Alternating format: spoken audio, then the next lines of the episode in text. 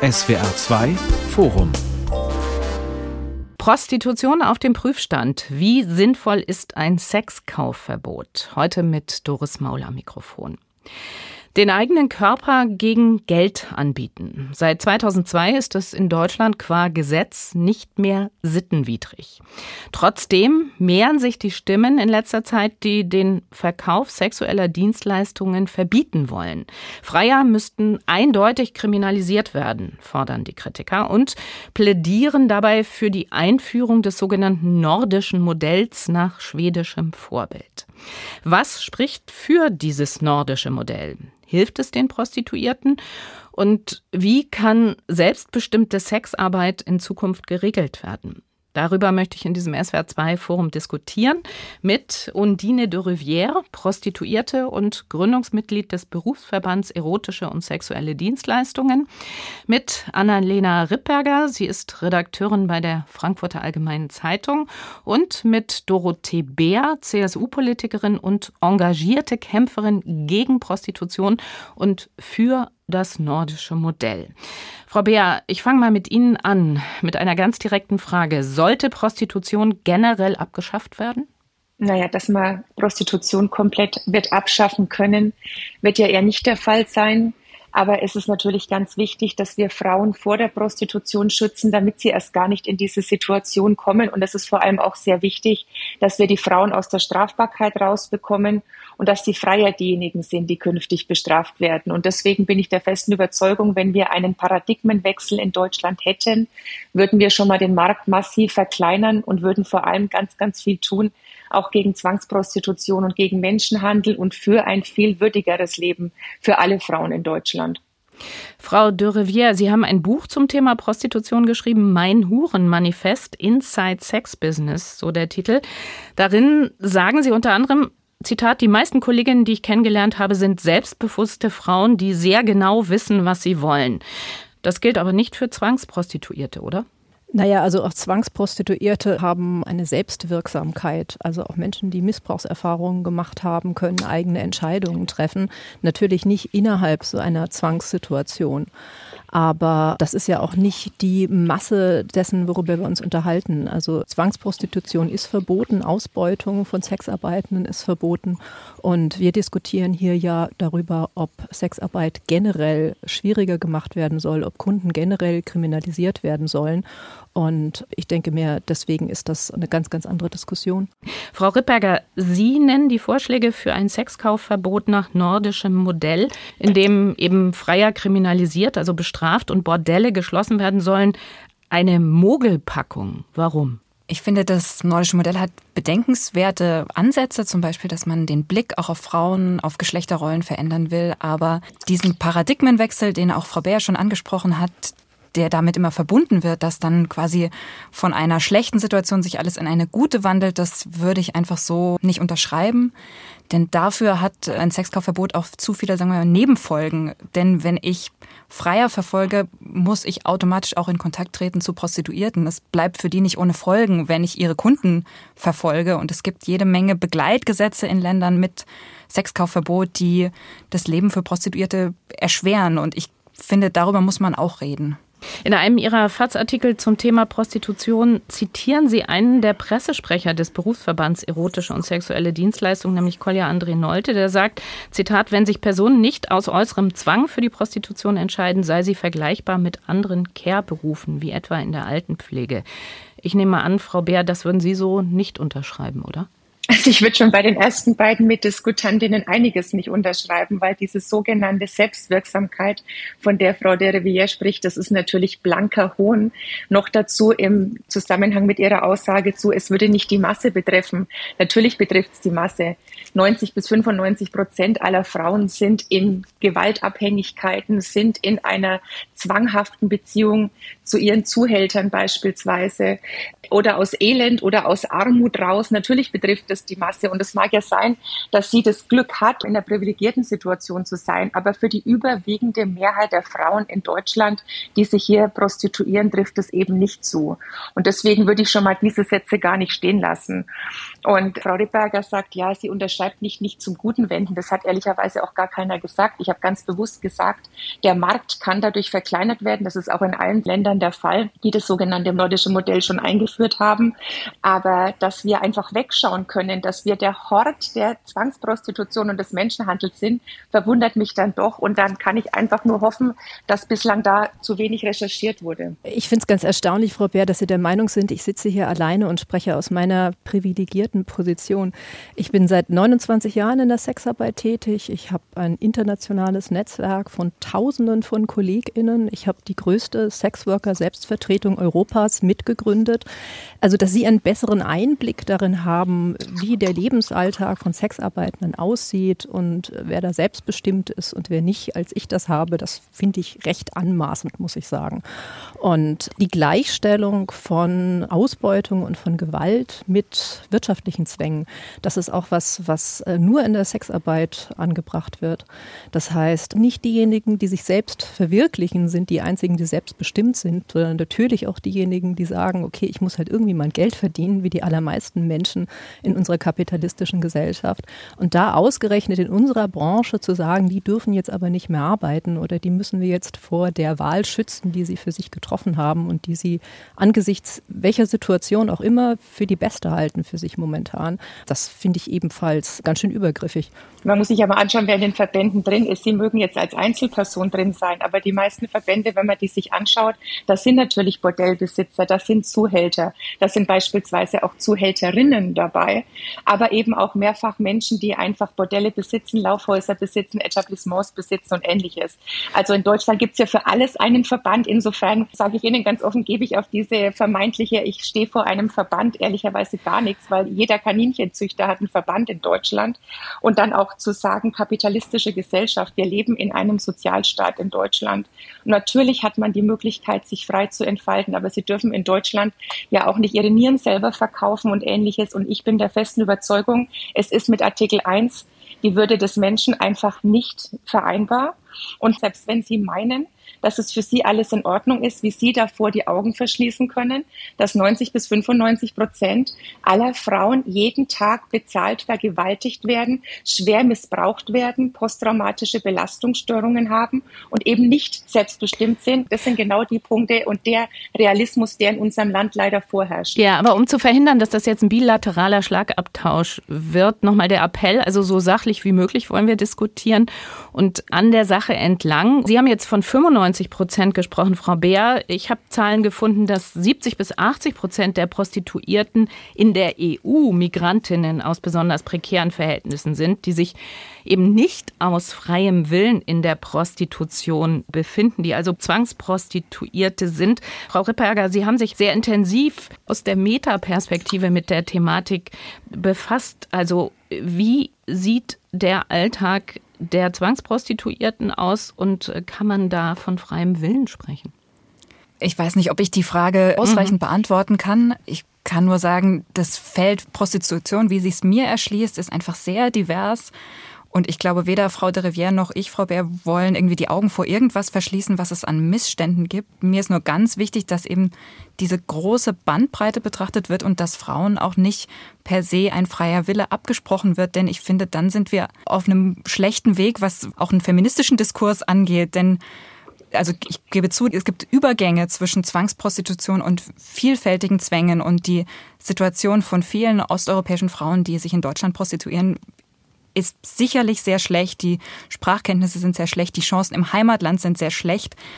Aber es gibt eben Mechanismen, die bewirken, dass Frauen sich für diese Art des Geldverdienens entscheiden, dass dabei vielfältige Formen von Ausbeutung dazukommen, durch Loverboy-Methoden, durch schwierige Umstände, schlimme Umstände in Deutschland, durch auch organisierte Kriminalität. Das will ich überhaupt nicht verschweigen. Ich glaube bloß, es gibt eine große Bandbreite und ich habe nicht das Recht zu entscheiden, ab wann eine Frau nur ein Opfer ist. Ich will überhaupt eigentlich keine Frau zum Opfer machen, auch wenn wir natürlich auch über Opfer sprechen müssen. Aber ich glaube, und auch das, was ich höre von verschiedenen Gesprächspartnerinnen, dass es durchaus selbstbestimmte Frauen gibt, die hier in Deutschland, hier in Frankfurt in Bordellen arbeiten, die wissen, dass sie Abhängigkeiten haben, dass sie wirtschaftliche Zwänge haben, die zu Hause Kinder, Familien mit dem Gehalt zu versorgen haben, dass sie sich hier verdienen. Also es geht nicht darum, irgendwie was zu verschleiern und irgendwie was schön zu reden. Ich rate dringend davon ab, allen Frauen abzusprechen, dass sie freie Entscheidungen treffen können, auch wenn das Entscheidungen sind, die wir so nicht nachvollziehen, die wir nicht gut finden, vor denen wir sie gerne schützen würden. Ich möchte vielleicht noch mal, bevor wir explizit über das Für und Wider des nordischen Modells diskutieren, auf die rechtliche Situation von Prostituierten hier und jetzt schauen. Seit 2002 ist Prostitution qua Gesetz nicht mehr sittenwidrig. Was heißt das eigentlich und wie war es vorher? Das bedeutet im Wesentlichen, dass Verträge innerhalb der Sexarbeit wirksam sein können. Das heißt, zuvor aufgrund der Sittenwidrigkeit konnte man kein Bordell betreiben, keine Zimmer an Sexarbeitende vermieten, außer es war wirklich ein unmöbliertes Zimmer. Also es gab diese gewerbliche Zimmervermietung. Aber sobald man sowas wie Kondome oder saubere Handtücher zur Verfügung gestellt hat, war man der Förderung der Prostitution schuldig. Und mittlerweile ist es möglich, dass auch Sexarbeiterinnen ihr Honorar einklagen können von einem Kunden, der zahlungsunwillig ist. Das war vorher auch nicht möglich. Es ist möglich, dass Sexarbeitende sozialversicherungspflichtig angestellt werden, was aber in unserer Branche relativ wenig in Anspruch genommen wird. Also das ist tatsächlich weit überwiegend trotz allem eine selbstständige Tätigkeit. Und ähm, was hat dieses Gesetz für die gesellschaftliche Wahrnehmung derer verändert, die eben ihr Geld damit verdienen, ihren Körper zu verkaufen? Ich habe den Eindruck, dass die Stigmatisierung ein Stückchen weit abgenommen hat. Also das war jetzt kein riesiger, greifbarer Erfolg, was das Verhalten vieler Menschen angeht, aber doch auf jeden Fall ein Schritt in die richtige Richtung und ein Schritt in Richtung Entkriminalisierung, also Abschaffung von Sondergesetzen, die die Sexarbeit betreffen und ein Stück in Richtung gesellschaftliche Integration und Normalisierung. Gleichzeitig habe ich gelesen bei Ihnen, Frau Ripperger, dass es Hinweise gäbe, dass die Legalisierung Menschenhandel und Prostitution begünstigt hätten. Also gibt es dazu Studien? Wie ist die Situation? Also durch die Legalisierung ist sicher auch schwieriger geworden, für die Ermittlungsbehörden in manchen Fällen vorzugehen, denn man braucht natürlich dann gute Anhaltspunkte, um überhaupt Ermittlungen einzuleiten. Da wissen wir, dass es bei Prostituierten oft auch nicht so eine richtige Bereitschaft gibt, zumindest bis zum Ende dann vielleicht auch auszusagen in so einem Verfahren. Es gibt EU-weite Untersuchungen. Ich glaube, da gab es auch im Vorfeld dieser Entscheidung des EU-Parlaments, das sich ja ausgesprochen hat für die Veränderung äh, der bestehenden Gesetze in Europa, wurden auch Zahlen vorgelegt. Das war dieses Jahr? Genau, das Votum war, glaube ich, Ende des Sommers, genau. Mhm. Also ich glaube, diese Zusammenhänge muss man sehen. Und dann gibt's aber auch da, wenn man mit verschiedenen Leuten spricht, die auch in der Strafverfolgung sind, dann einmal die, die Einschätzung, dass es durchaus den Menschenhandel gefördert hat, dass einfach der Markt quasi auch Chancen bietet, Ware anzubieten sozusagen an Frauen. Und dann gibt's welche, die sagen, es wird überschätzt, was tatsächlich diese Legalisierung an Menschenhandel befördert hat. Frau Beer, Sie sind jetzt plötzlich völlig verstummt. Das war nicht meine Absicht, als ich gesagt habe, das soll nicht zum bilateralen Schlagabtausch hier werden. An Sie nochmal die Frage, 2017 ist ja dann noch ein weiteres Gesetz verabschiedet worden, das sich mit der Regulierung von Prostitution beschäftigt, das sogenannte Prostituiertenschutzgesetz. Finden Sie das wichtig, richtig? Oder wie bewerten Sie dieses Gesetz, nachdem ja Bordelle eine Betriebserlaubnis brauchen, Prostituierte verpflichtet sind, ihre Tätigkeiten anzumelden und auch, glaube ich, regelmäßig zur Gesundheitsberatung zu gehen? Ich bin nicht verstummt, sondern ich bin ehrlicherweise ein bisschen fassungslos, entweder aufgrund des Bewussten oder auch der vielleicht auch Naivität an dieses Thema ranzugehen, weil ich schon ehrlicherweise das Gefühl habe, dass es auch mit den beiden Mitdiskutantinnen ein bisschen wird es langsam zu einer Märchenstunde. Also so zu tun, als ob man alle Aspekte betrachten muss und es gibt ja den und den und den Fall. Ich sage es nochmal, die überwiegende Mehrzahl und es ist auch irrelevant. Ich bin bei meinen Zahlen, die ich bekommen habe, die wir auch vom Deutschen Institut beispielsweise für angewandte Kriminalitätsanalyse haben, bei 90 bis 95 Prozent Zwangsprostitution. Wenn ich es konservativ rechne, so wie Sie mit Ihren Zahlen rechnen, dann wären es immer noch 70 Prozent. Selbst wenn es nur in Anführungszeichen 70 Prozent wären, die von Menschenhandel, von Zwangsprostitution, wirklich auch von zerstörten Körpern betroffen sind, dann immer noch zu sagen, ja, aber ich mache das Ganze ja freiwillig, dann finde ich das einfach zynisch an dieser Stelle. Und ich finde es auch zynisch zu sagen, man muss es in so einem ganz ganzheitlichen Sinne betrachten, weil es gibt die und die und die. Nein, die überwiegende Mehrzahl wird hier gehalten. Die werden ausgenutzt. Das Geld kommt ja auch nicht bei den Prostituierten an, weil ja vorhin auch schon mal die Rede davon war, zu sagen, ja, die müssen ja irgendwie ihr Geld verdienen. Erstens mal gibt es in unserem Land so viele offene Jobs wie nie. Und wenn die Frauen, genauso wie es ja am Anfang auch Frau de Rivière beschrieben hat, wie großartig die alle sind, wie selbstbestimmt und vor allem auch wie selbstwirksam sie sind, dann bin ich mir sicher, finden sie auch in jedem anderen Beruf auf der Welt eine Möglichkeit, auch Geld zu verdienen. Was sind denn das für Frauen, die in der Prostitution landen? Auch da die überwiegende Mehrzahl wurde als Kind sexuell missbraucht oder wurden durch merkwürdige Methoden in dieses Land gelockt, durch Loverboy-Methoden, aber auch durch Voodoo-Zauber.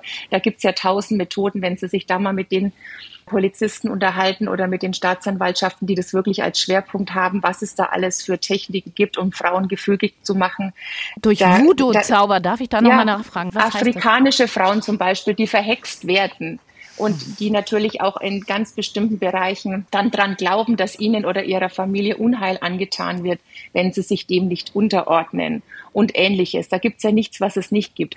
Und solange wir da zuschauen, und das muss man ja konstatieren, es gibt kein europäisches Land, wo der Menschenhandel besser floriert. Unsere europäischen Kolleginnen und Kollegen haben uns im Zuge ihrer Diskussion beim nordischen Modell gesagt, dass in Deutschland mehr Geld eingenommen wird durch Menschenhandel als durch Waffenhandel oder durch Drogen.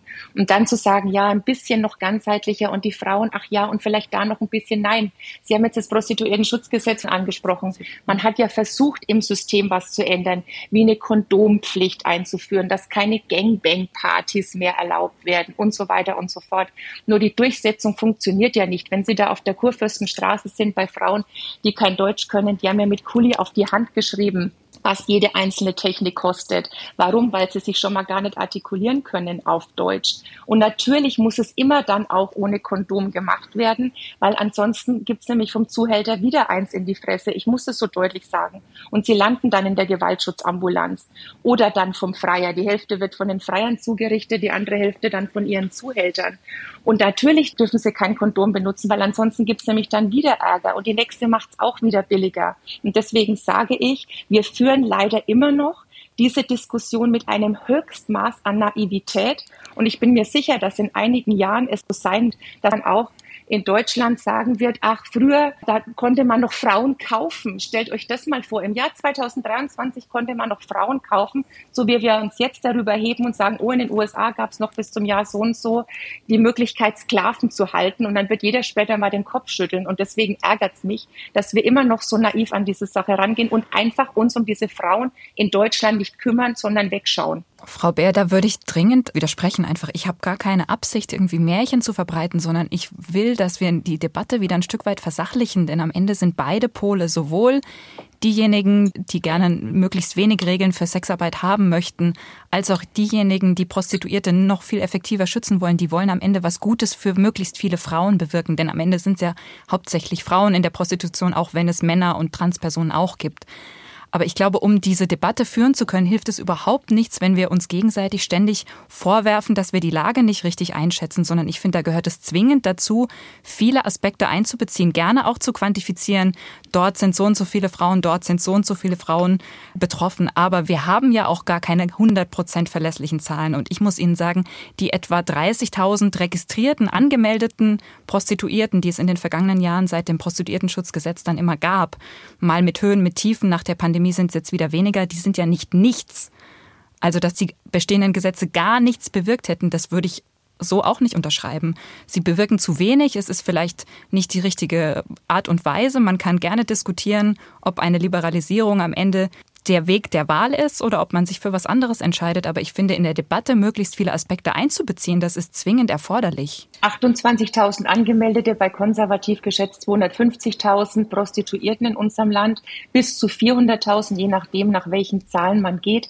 Das heißt, wenn immer das Argument kommt, ja, das verschwindet alles ins Dunkelfeld, mehr Dunkelfeld geht ja nicht, als wenn schon 90 Prozent jetzt im Dunkelfeld einfach sind. Das gehört auch zur Wahrheit dazu. Und wenn Sie sich die Zahlen anschauen, dann stellen Sie auch fest, dass seit dem Angriffskrieg Russlands auf die Ukraine sich die Zahl der Ukrainerinnen auch verdoppelt hat. Ja, woher kommt es denn? Oder im Zuge der Osterweiterung, dass so viele Rumäninnen und Bulgarinnen zu uns verschleppt werden. Auch das gehört das kommt dazu, durch Armut und schwierige Lebensumstände. Ist. Ja, weil die natürlich leichte Beute sind und es bringt ja einem Zuhälter nur etwas, solange es in Deutschland legal ist. Es ist doch völlig klar, der Menschenhandel wird doch ab sofort gar nicht mehr diese Wirksamkeit entfalten, wenn wir andere Gesetze haben. Das Höchstmaß an Naivität war 2001 von der rot-grünen Bundesregierung zu sagen, es ist ein normaler Beruf, ein Job wie jeder andere. Klar, ein Beruf, in dem man an jeder Ecke in einem Zimmer Notrufknöpfe braucht, um aufgrund der Gefahr für Leib und Leben dann Hilfe zu holen, ist kein Beruf wie jeder andere. Ich habe auch noch bei keiner Berufsausbildungsmesse erlebt, dass jungen Mädchen gesagt wurde, komm doch in die Prostitution, wenn du keine Krankenschwester oder Verkäuferin werden willst. Es ist es eben nicht. Und solange wir für die schwächsten Frauen in Deutschland nichts machen, müssen wir auch keine anderen feministischen Diskussionen über feministische Außenpolitik oder über Geschlechtergerechtigkeit in Vorständen führen, solange wir da einfach wegschauen. Ich denke, jetzt müssen wir Frau de Rivière mal das Wort geben. Also eben dieses Stichwort, was viel von Seiten Frau Beers diese Gesetzgebung 2001, 2002 sei ein Höchstmaß an Naivität gewesen und auch vorher das, was Frau Beer gesagt hatte, Frau de Rivière. Was denken Sie, was haben Sie gedacht, als Sie das gehört haben? Also ich fange mal an mit dieser Gleichsetzung von Migrantinnen mit hilflosen Opfern. Das ist rassistisch und wirklich, wirklich, wirklich schlimm. Also ich weiß und es ist bekannt, dass wir je nachdem, in welchen Betrieben wir nachschauen, in welchen Arbeitssegmenten wir nachschauen, haben wir so 60 bis 80 Prozent migrantische Kolleginnen. Denen aber grundsätzlich abzusprechen, dass sie selbstbestimmt Entscheidungen treffen können, ist wirklich unsäglich. Das ist auch nicht feministisch und das ist ein trauriges traurige Aussage.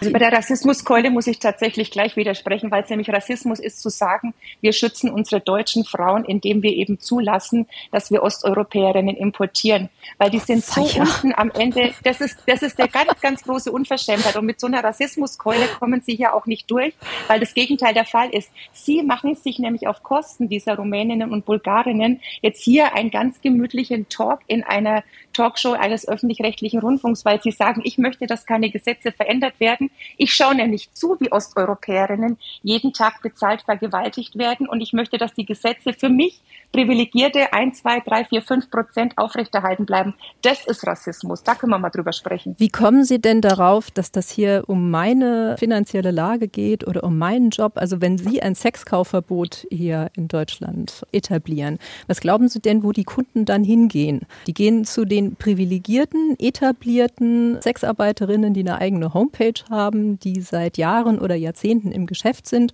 von denen sie wissen, es ist jetzt keine Polizei und keine Falle, sondern da sind sie sicher.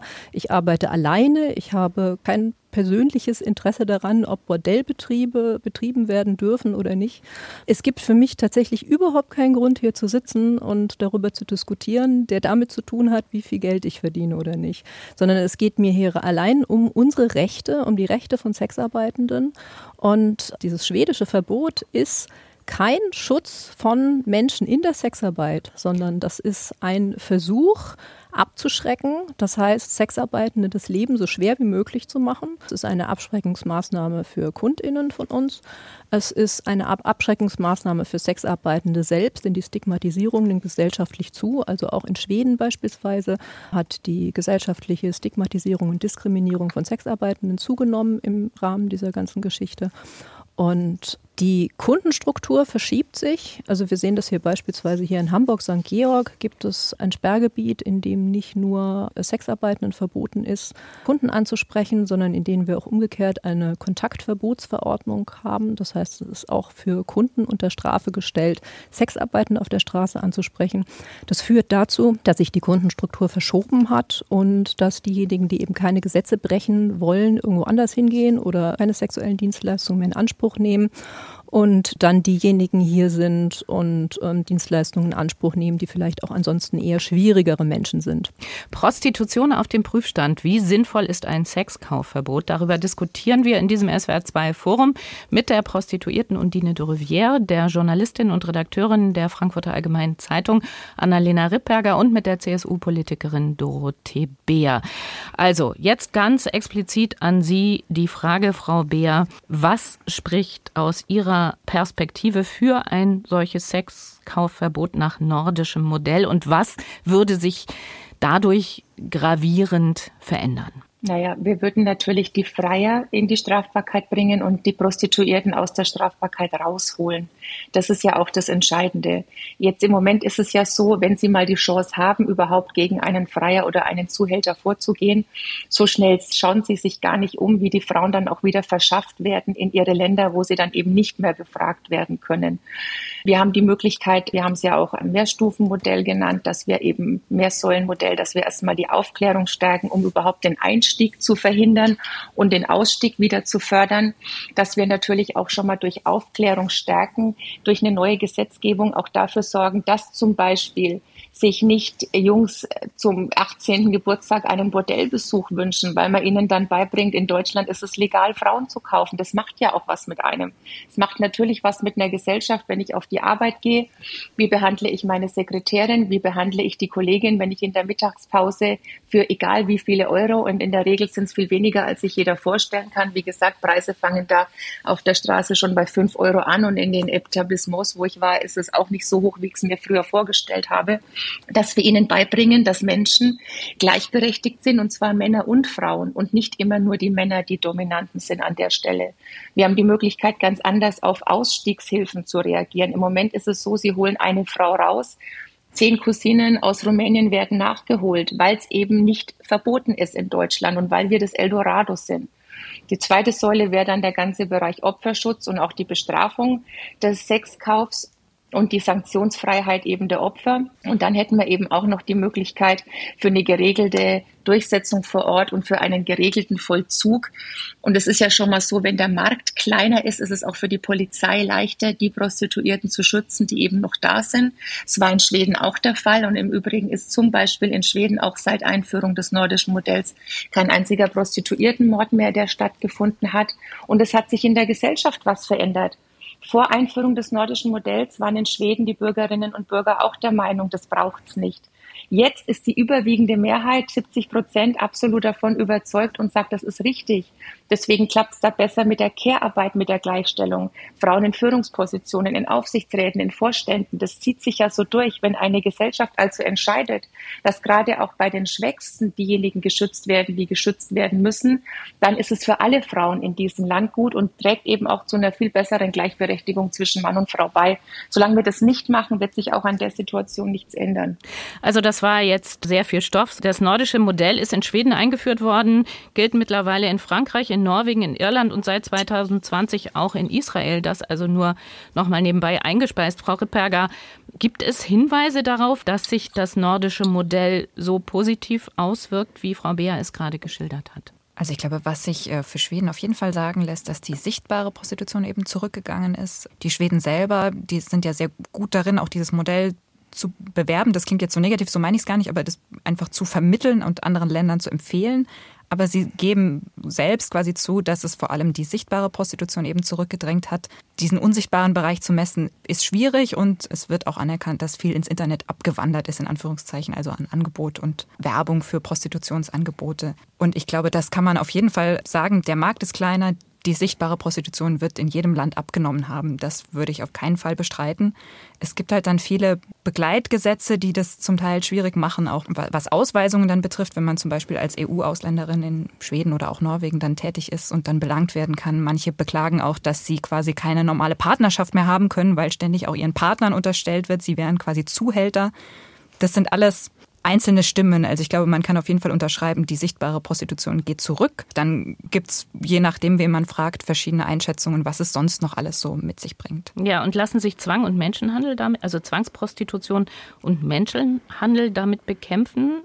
Also da was für Erfahrungen? Ich sagen, ist die Erfahrung nicht eindeutig. Schweden hatte, glaube ich, schon vor dieser Einführung relativ gute Werte, sagen wir mal, oder was bei die Bekämpfung von Menschenhandel angeht. Und das hat sich auch dadurch nicht mehr maßgeblich verbessert. Ist das, was ich jetzt so im Kopf habe dazu? Ich glaube, insgesamt ist es ein sehr schwieriges, also schwierig strafrechtlich oder auch ermittlungstechnisch zu fassendes Feld was womöglich die Liberalisierung in Deutschland, ich habe es ja vorhin schon mal kurz angesprochen, was es auch zusätzlich erschwert hat, weil man eben tatsächlich nicht in einen Bereich reingehen kann, der erstmal legal ist. Und da würde ich sagen, haben die Schweden jetzt auf jeden Fall deutliche Vorteile durch diese Art der Gesetzgebung. Frau de Rivière, also der Berufsverband Erotische und Sexuelle Dienstleistungen und ich glaube auch Sie, die Sie diesen Verband mitbegründet haben, lehnen das Modell ab, das nordische Modell. Warum? Ja, das kann man so sagen. Mhm. Es soll abschreckend wirken. Also es ist keine Hilfe für Menschen in der Sexarbeit, sondern ganz im Gegenteil. Es verschlechtert unsere Lebens- und Arbeitsbedingungen. Es kriminalisiert unsere Kundinnen. Es kriminalisiert auch jegliche Unterstützung von Sexarbeitenden untereinander. Das heißt, in dem Moment, äh, wenn ich einer Kollegin sage, zu wem ich ins Auto einsteige und umgekehrt, sind wir gegenseitig der Zuhälterei der anderen dran. Wenn wir erwachsene Kinder durchfüttern wollen oder Partner, wie schon angeklungen ist, wird das ein Problem, weil da auch immer dieser Zuhälterei-Verdacht im Raum steht. Alleine schon diese Weiterfassung des Zuhältereibegriffs ist unfassbar. Es ist für Sexarbeitende in Schweden quasi unmöglich, Wohnraum zu finden, weil sich ein Vermieter der Zuhälterei schuldig machen würde, wenn in einer Wohnung, die von einer Sexarbeiterin angemietet ist, dort sexuelle Dienstleistungen stattfinden. Deswegen müssen dort auch Mittelsmänner eingesetzt werden und so weiter.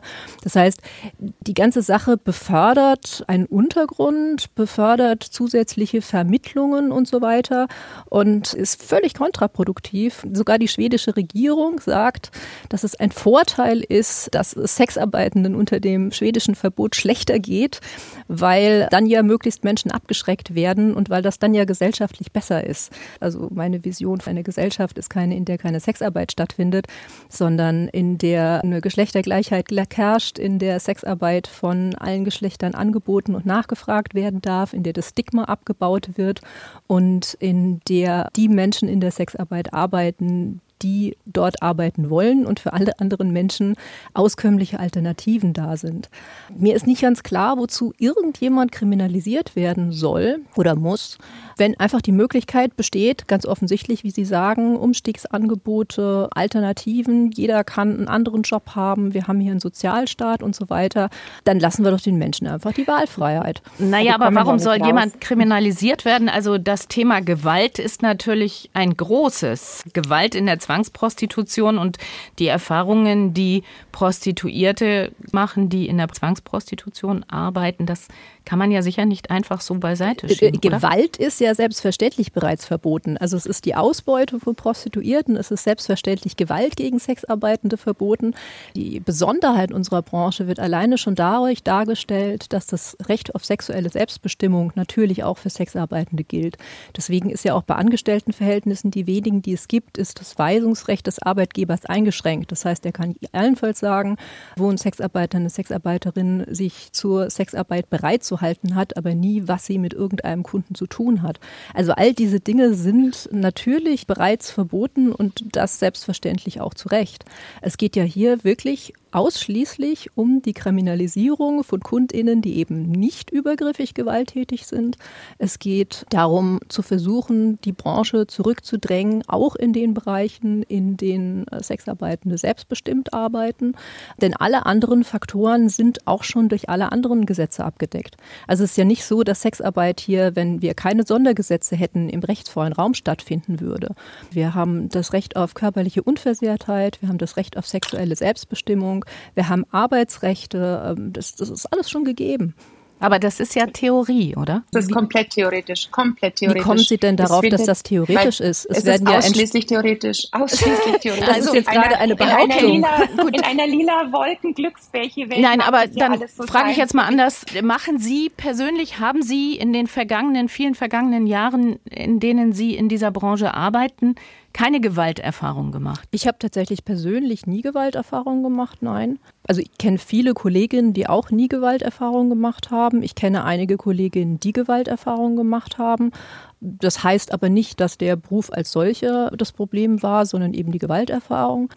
Und in Schweden, wie Sie sagen, jetzt sind mehr Schweden, sind jetzt dafür, für diese Kriminalisierung von Kunden, ähm, haben Sie verschwiegen, dass auch mehr Schweden dafür sind oder jetzt eine Überzahl von Schweden dafür sind, auch Sexarbeitende wieder zu kriminalisieren oder überhaupt zu kriminalisieren.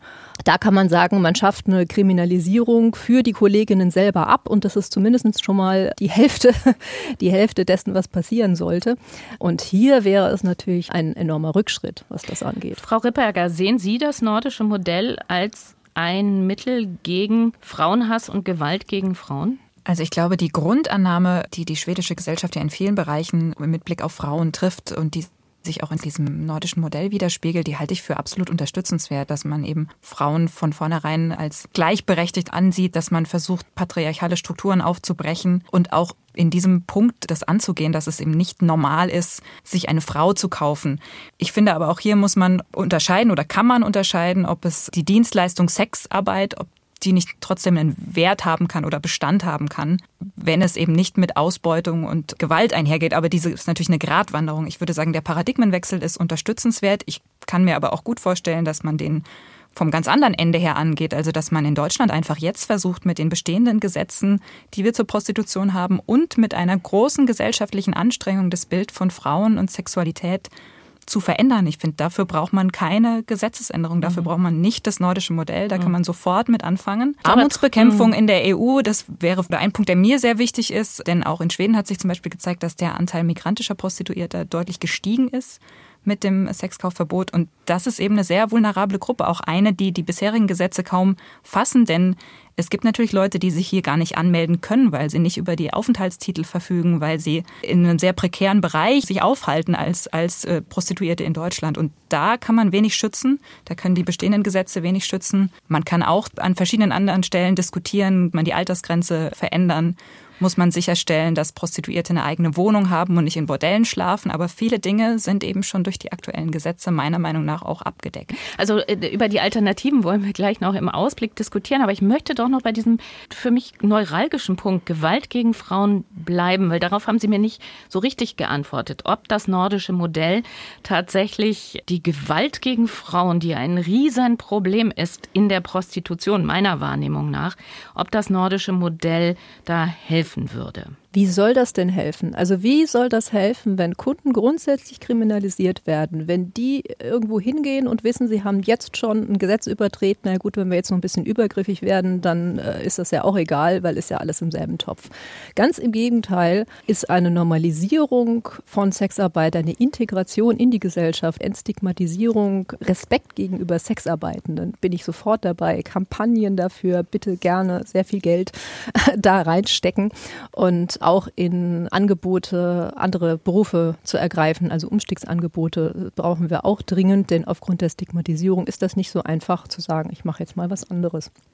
Aber das Thema Gewalt sehe ich ja, wie gesagt, das sehe ich ja hier alleine schon an dem Beispiel ähm, in Hamburg-St. Georg, wie sich das verschiebt zum Schlechteren für Sexarbeitende, dass diejenigen Kunden, die kriminalisiert werden, also diejenigen, die dann noch sexuelle Dienstleistungen in Anspruch nehmen, schwieriger werden. Und dass das Beste, was uns passieren kann, ist, dass auch die Nachfrageseite entstigmatisiert wird. Das heißt, dass Menschen das nachfragen, die gesetzestreue, freundliche Menschen sind und dass wir uns aussuchen können, wem wir unsere sexuelle Dienstleistung anbieten und wem eben nicht. Frauen können sich ja eben nicht aussuchen. Ich bleibe nochmal dabei. Also diese Märchenstunde ist wirklich sehr beeindruckend, wird nur keiner einzigen Frau helfen, der wir dringend helfen müssen. Lesen Sie sich doch mal bitte in der Freier-Studie alle Aussagen von Freiern durch. Oder ich arbeite seit 30 Jahren in dem Job. Oder, ich finde das ja, unfassbar. Sie halt ja, Sie sind privilegiert und ich finde es unfassbar, dass Sie 90 Prozent der Frauen in Deutschland den Stinkefinger zeigen und sagen, mir geht's gut, eure Armut und euer Elend ist mir scheißegal.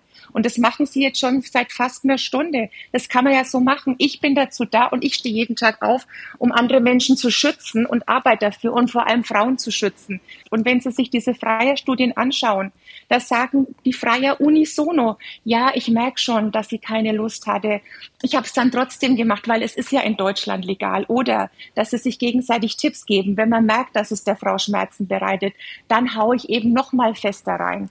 Wenn man sieht, dass die Frauen Kieferschäden haben, weil sie eben zu hart rangenommen wurden, gerade beim Oralsex, dass sie inkontinent sind, dass sie den Stuhl nicht mehr halten können. Wenn sie in die Gewaltschutzambulanz gehen, die Frauen, die da abgeliefert werden, die haben nicht nur Verletzungen im Intimbereich, die haben Würgemale, weil es hat ja oft auch gar nichts mit Sex zu tun, es hat nur was mit Macht zu tun. Ich kaufe eine Frau und deswegen kann ich mit der alles machen. Ich zahle 5 Euro, ich zahle 50 Euro und ich habe einen Freifahrtschein, die so zu behandeln. Und ja, in ihrer idealen Welt mag das so sein, dass sie entscheiden, den Tom nehme ich nicht, dafür darf der Günther kommen. So läuft es nicht. Die Frauen müssen, um schon mal auf einen Schnitt zu kommen, was sie abgeben müssen jeden Tag, zum Beispiel in den Bordellen, mindestens vier, fünf Karl-Heinze bedienen, um dann überhaupt noch mal selber was verdienen zu können, müssen die Kondome selber kaufen, müssen die Gesundheitsuntersuchung selber bezahlen und werden dann auch noch, wenn sie aussteigen wollen, nämlich daran gehindert, weil man sagt, ich weiß, wo deine Eltern wohnen, ich weiß, wo deine Kinder wohnen. Natürlich gibt es schon bestimmte Gesetze, die gar nicht so durchsetzbar sind, weil wenn die Frauen einmal in diesem System gefangen sind, sie dann wieder rauszuholen, wird halt nicht einfach. Frau Bär, ich wollte jetzt noch inhaltlich Sie fragen, also zum nordischen Modell. Was sagen Sie zu den Gegenargumenten, die hier zum Teil auch schon formuliert wurden? Zum einen, das nordische Modell vertreibt Gesetzestreue freier und zum anderen gibt es ja durchaus auch Studien aus den anderen Ländern, in denen das Modell praktiziert wird, dahingehend, dass es durch die Einführung mehr Vergewaltigungen gäbe, mehr Fälle häuslicher Gewalt. Sehen Sie dieses Risiko auch? Also beim ersten Argument ist es ja so, was ist denn ein gesetzestreuer Mann, der Frauenkörper kauft? Weiß ich jetzt nicht, ob man sagen kann, der ist ja eigentlich ansonsten lieber Ehemann, aber er muss halt einmal im Monat dahin gehen. Das müssen wir ihm doch ermöglichen. Eine Frau ist keine Ware. Und das andere Argument finde ich ja noch zynischer, weil zu sagen, wir müssen einfach dafür sorgen, dass ein paar Frauen da sind, an denen sich die Männer abreagieren können, damit sie daheim ihre Frau nicht schlagen. Und das geht einfach nicht, dass man sagt, ja, ein paar müssen sich halt opfern. Das sind halt dann jetzt nicht die deutschen Frauen. Dann bin ich ja wieder beim Thema Rassismus, sondern wir halten uns halt an ein paar Osteuropäerinnen. Dann sollen sie da ins Bordell gehen, wenn sie sich da ein paar Mal im Monat, ein paar Mal die Woche ausgetobt haben. Vielleicht kriegt dann die Alte daheim einen Schlag weniger. Das würde ja auch bedeuten, dass alle Männer triebgesteuert sind, dass alle Männer Tiere sind. Wenn Männer wirklich so wären, wie dieses Argument beschreibt, dann dürften wir Männern überhaupt keine verantwortungsvollen Positionen in irgendeiner Position in diesem Land anvertrauen. Sie haben doch am Anfang auch gesagt, Sie glauben selbst nicht, dass man Prostitution komplett abschaffen kann. Und ich frage mich tatsächlich, welchen Standpunkt sollten wir einnehmen? Sollen wir uns die Märchenwelt zusammenbauen oder sollen wir lieber da anfangen, wo wir wirklich sind, wo die Realität ist, wo es eine Nachfrage geben wird, die irgendwer auch befriedigen wird? Wir wollen auch keine Morde, deswegen bestrafen wir die. Deswegen ist es ein Straftatbestand zum Beispiel. Das ist eine Art Totschlagargument, das nein, ich nicht sinnvoll auch, finde für die Debatte. Auch, ich glaube, wir müssen gesagt, an dieser mehr. Stelle wieder zur Sachlichkeit zurückkommen. Und ich möchte das gerne doch nochmal abschließend aufgreifen, was die Frau Rippberger gerade gesagt hat. Wenn wir da anfangen, ähm, wo die Realität gerade steht. Wenn wir das jetzt äh, gegen Ende dieser Sendung auch mal tun, meine Schlussfrage an jede von Ihnen, wie sollten wir mit der Situation weiter umgehen? Vielleicht fangen Sie mal an, Frau Ripperger. Ich finde, man kann das nordische Modell auch für Deutschland bedenken. Das sollte man auf keinen Fall ausschließen. Man sollte aber auch rechtzeitig über dessen negative Folgen mit aufklären. Und mir fällt es sehr schwer, mir ein Deutschland vorzustellen mit einem nordischen Modell, das nicht auch negative Folgen für Prostituierte hat. Auch wenn nur die Freier kriminalisiert werden sollen. Frau Dürrevier. Was wir ganz klar brauchen, ist eine Normalisierung der Branche im Sinne eines Abbaus der Stigmatisierung von allen Beteiligten in der Branche, sodass eben Menschen nicht isoliert werden können, dass man sagt, jetzt bist du einmal eine Hure, jetzt kannst du nicht mehr zu deiner Familie zurück. Das Stigma ist ein ganz, ganz großes Problem. Ein Ausbau von Umstiegsangeboten, aber auch von solchen Sachen wie Professionalisierung und Qualifizierungsberatung für den Job.